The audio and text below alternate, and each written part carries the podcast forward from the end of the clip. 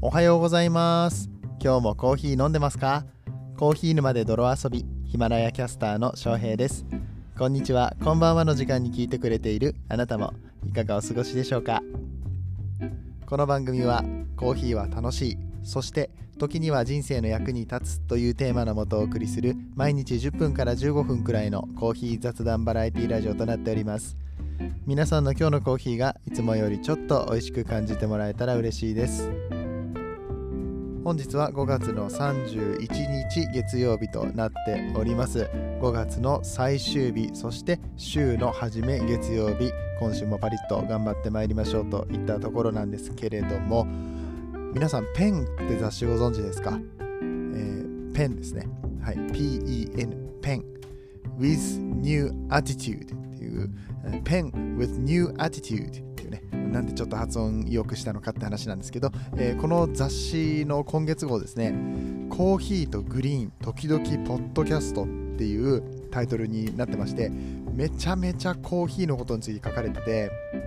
もうあの冒頭からうんとねこの方ゲストゲストっていうんですか？この最初にインタビューされてるのが俳優の滝藤健一さんなんですけれども、えー、行ってる場所がコーヒー豆屋かけるなんですよねあのコーヒーのコースを出すで有名な豆屋かけるさんが出ていたりとかえー、いろんな方がインタビューされている中でもうどうしてもコーヒー好きからしてみると使ってる器具とかがめちゃめちゃ気になっちゃうんですよね。うん、で、えー、そのなんか珍しい器具使ってんなとかそういうのも見るしあとはコーヒー豆とかを紹介するコーナーでは、えっと、同じポッドキャストを配信されているえっと、スパーコーヒーロースターズ、え田中義也さんのね、えー、ところのお豆も書かれていました。しかも、あの高級なね、芸者の豆を乗せることによってね、えー、高い豆を買ってもらおうっていう、そういう宣伝の魂胆なのかっていう あれなんですけれども、そうやってコーヒーのことたくさん書かれてますし、さらには、まあ、ポッドキャストについてもお話、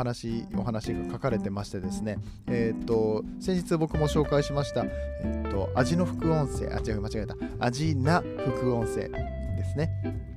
えーと、僕の大好きな番組となったわけですが平野咲子さんというフードエッセイストの方がされている番組だったりとかこの味の副音声を配信しているポッドキャスト上のラジオ局スピナーについても書かれていたりだとかこれはもうねポッドキャストとコーヒーの組み合わせまあポッドキャストとあとこういう嗜好品の組み合わせに関してですね、えー、これからまたどんどんと成長していく、えー、っていう先駆けになるような雑誌でしたね、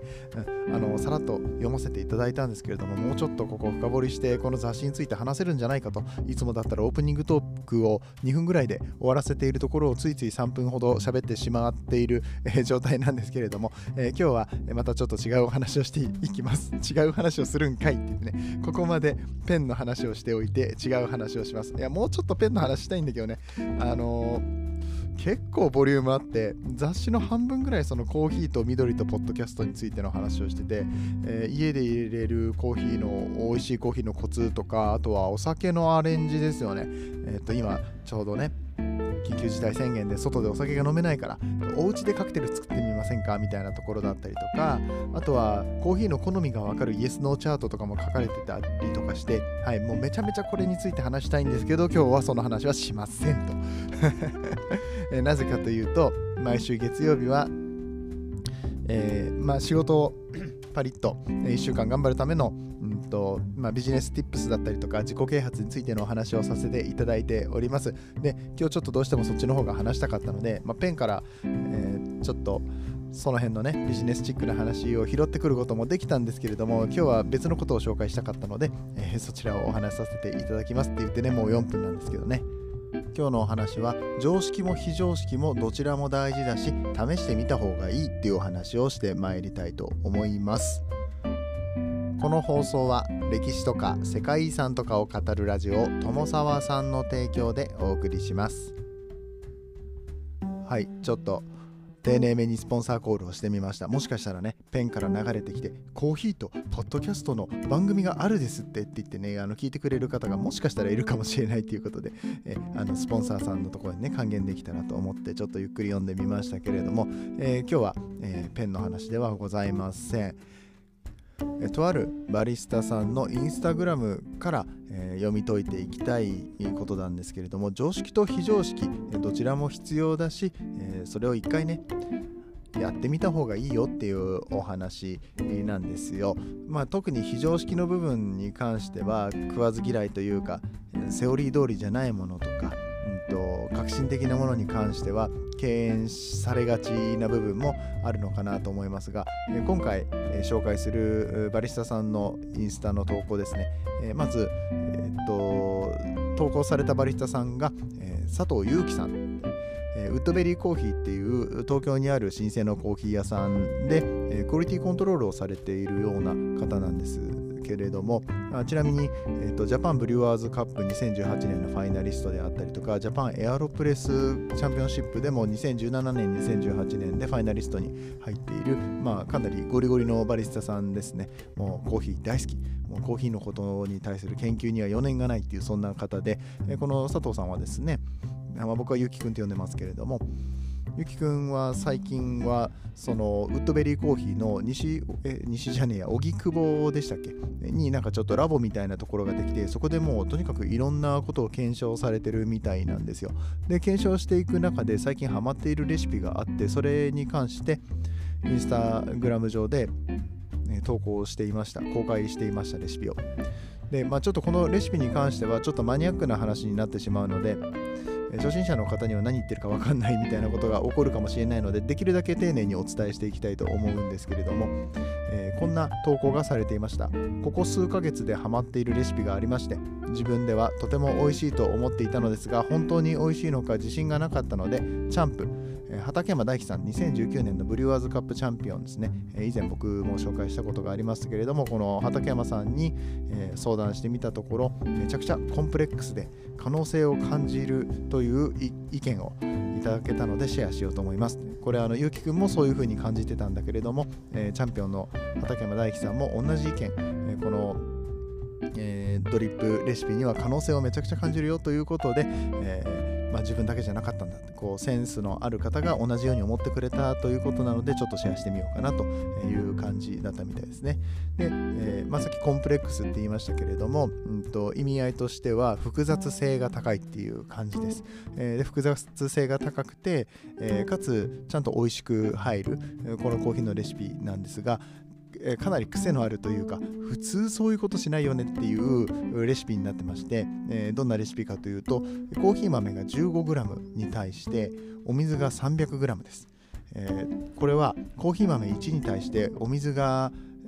20倍になりますね、えかなり多いんですよ。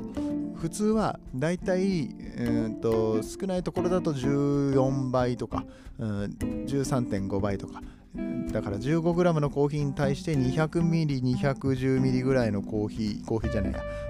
とお湯を使うんですけれども、だから出来上がりがもうちょっと少なくなりますね。190ml ぐらいの感じになるんですけれども、えっと、多くても17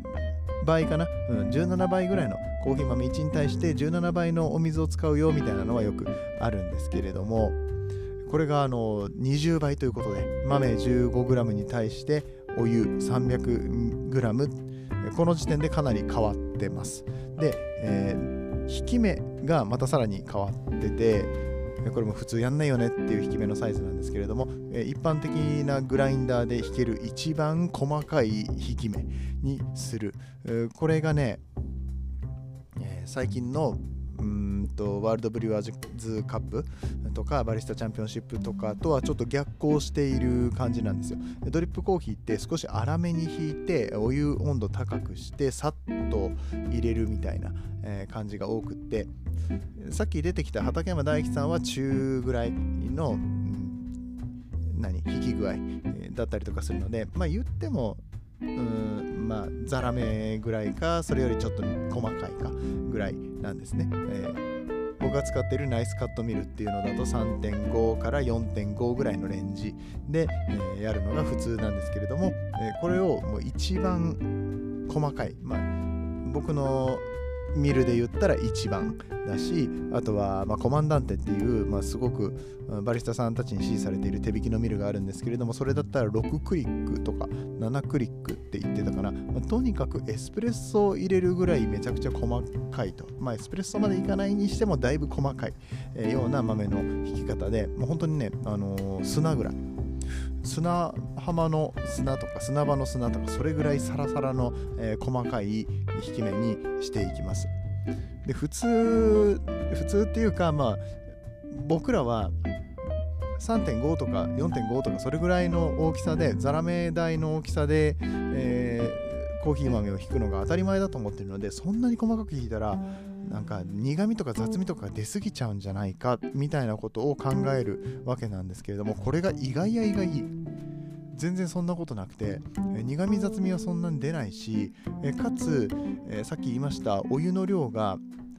1対20ってなったら薄くなるんじゃないのっていう話なんですけれどもかなり細かく引いている関係で、濃度は1.3%って言って、まあ、結構しっかりと取れているんですね、うん。えー、ちゃんとコーヒーの味がするっていうか、えー、まあ、なんだったらしっかりと味出てるよね。なんか遜色ないよね普通のいつも僕らが飲んでるレシピとっていうところに。なんかやっぱり複雑性が結構入ってくるんですよ。雑味とか苦味ではなくってコーヒー豆がもともと持ってるポテンシャル、えー、なんか今まで普通に出せてなかったものがうんと引き出せているような感じがするんです。でこれねまだ100%の完成されたレシピだとは言い切れないんですけれどもでもめちゃくちゃ可能性を感じるんですね何がすごいって言ったらえっとねまずはさっき言ったこんだけ細かく引いてこんなに美味しく入るのっていう部分も一つなんですけれどももう一個が1分30秒間蒸らしをするっていうことなんですよね、うん、普通は蒸らしって30秒から長いレシピでも1分までしか見たことないんですけれども1分30秒間蒸らしをするっていうこれが、まあ、僕らバリスタにとってはえってそんな長いこと蒸らしをするの？っていうかお湯完全に落ちきっちゃってるけどそのまま何置いとくの？みたいな、え、感じのレシピなんですよ。でまあそこから3分とか3分30秒ぐらいかけて、え、落としていくんですけれどもこの既存のレシピでは考えられなかったような部分でコンプレックスさだったりとか、えー、この素晴らしい味を出すことができている。そして濃度もしっかりと出すことができている。うんとこういった結果をもとに既存のレシピのいい部分と、まあ、安定感のある部分にこの今回出てきた検証結果を組み合わせることによって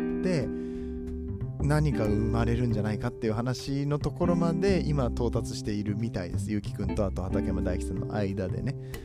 で、これあのツイッター上でも非常に盛り上がってまして、ツイッターとインスタグラムと、みんな、えーと、リポストじゃなくて何、えーと、ストーリーのフィードに載せていたりだとか、えー、やってみましたみたいな話が、えー、たくさんツイッターで上がっていたりとかして、まあ、若干バズっていると言っていいんじゃないかなって思うこのレシピなんですが、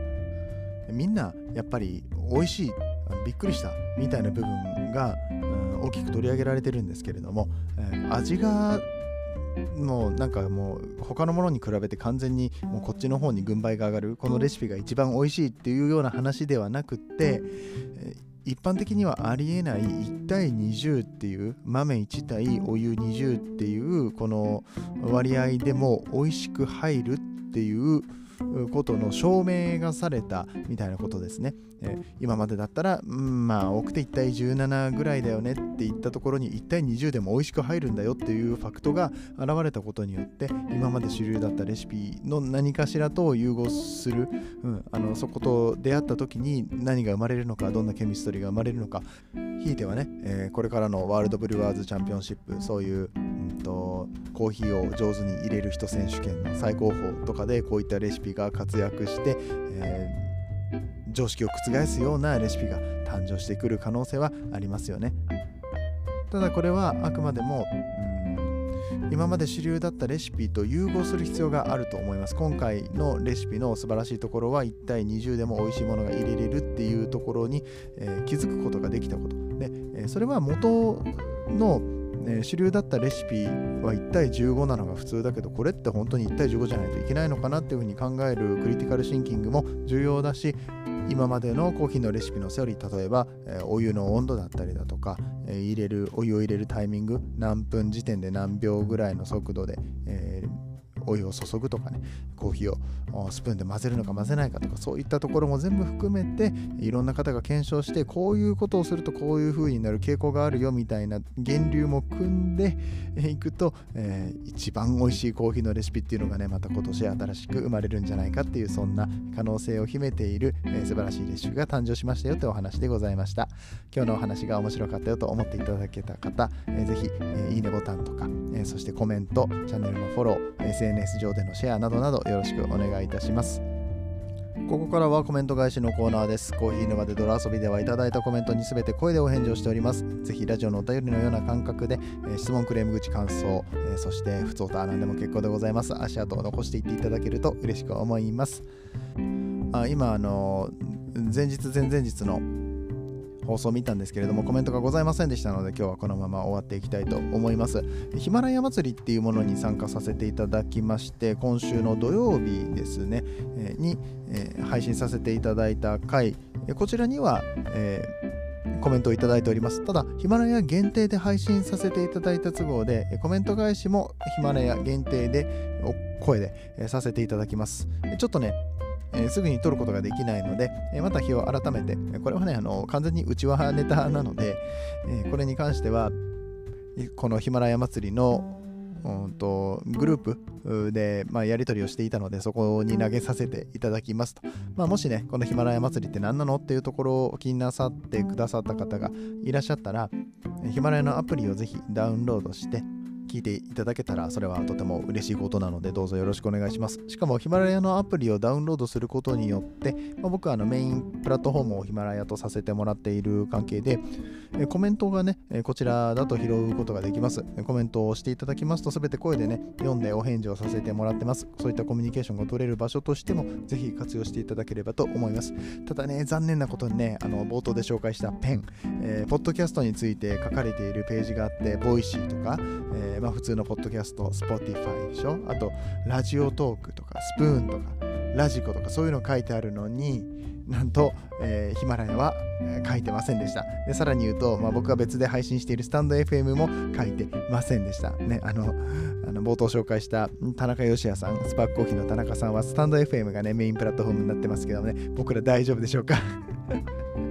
まあ一応マルチ配信でね、えー、Apple Podcast とか Spotify でも流してるので多分大丈夫だと聞いてもらえてるとは思うんだけれども、うん、まあなんかね、ヒマラヤさんもうちょっと頑張ってほしいなっていう、うん、スタンド FM さんも頑張ってほしいなと、みんなで音声業界盛り上げていきたいなと思っております。そして盛り上げてくださるのは、リスナーの皆さんのコメントでもあったりとかしますので、ぜひぜひ、えー、どうぞよろしくお願いいたします、えー、なんかたくさんお願いをしてしまいましたが、今日はこれで終わっていきたいと思います。えー、月の最後ですのでね、え1ヶ月の振り返りなんかをして、また来月から頑張れるように、そして今週1週間頑張れるように、コーヒーでも飲みながら、えちょっとね、考える機会を持っていただけければと思います。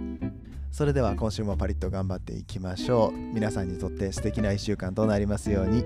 次はどの声とつながりますか？引き続きヒマラヤでお楽しみください。